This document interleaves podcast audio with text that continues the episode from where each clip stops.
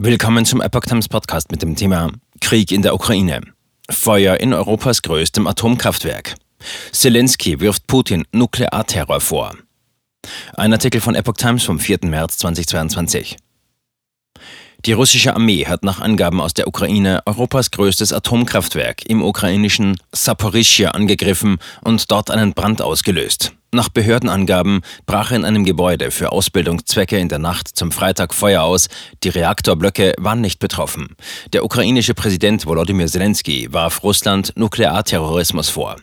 Der britische Premierminister Boris Johnson forderte eine Dringlichkeitssitzung des UN-Sicherheitsrats und warf Russlands Präsident Wladimir Putin vor, sein rücksichtsloses Verhalten gefährde die Sicherheit von ganz Europa. Videobilder eines Live-Feeds im Internet zeigten Explosionen und Rauchwolken über der Atomanlage von Zaporizhia. Der ukrainische Präsident Zelensky reagierte in einer wütenden Videobotschaft. Kein anderes Land der Welt habe jemals Atomanlagen beschossen, sagte er. Der Terroristenstaat verlegt sich jetzt auf Nuklearterror. Offenbar wolle Russland die Atomkatastrophe von Tschernobyl wiederholen. Wenn es eine Explosion gibt, ist das das Ende von allem, das Ende Europas, warnte Zelensky. IAEA. E Keine erhöhte Radioaktivität. Russische Soldaten ließen die Löschtrupps nach Angaben der Feuerwehr zunächst nicht zum Brandort durch.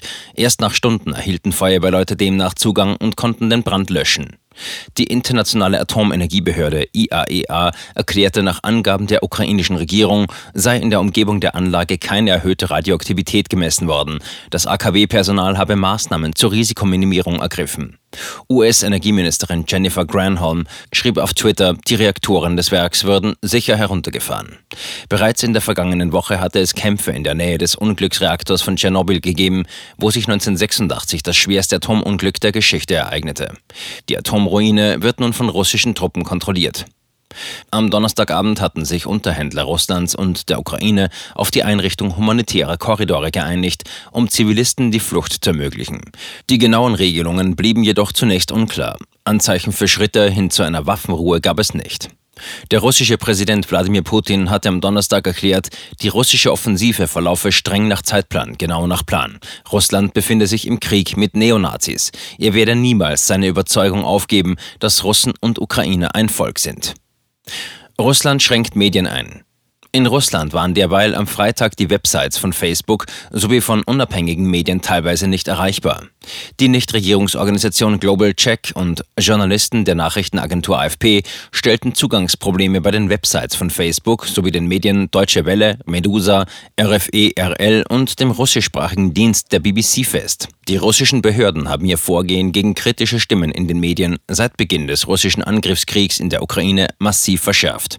Der unabhängige Radiosender Echo Moskwi, Moskauer Echo, hatte etwa am Donnerstag seine Auflösung bekannt gegeben, nachdem er wegen seiner Berichterstattung über die Invasion in der Ukraine mit einem Sendeverbot belegt worden war.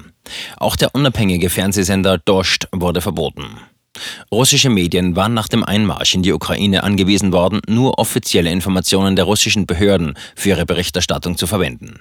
Begriffe wie Angriff oder Invasion im Zusammenhang mit dem Einmarsch in die Ukraine sind verboten. Die Behörden stellen den Angriffskrieg auf die Ukraine lediglich als Sondereinsatz des Militärs und Friedensmission zum Schutz russischsprachiger Ukrainer dar.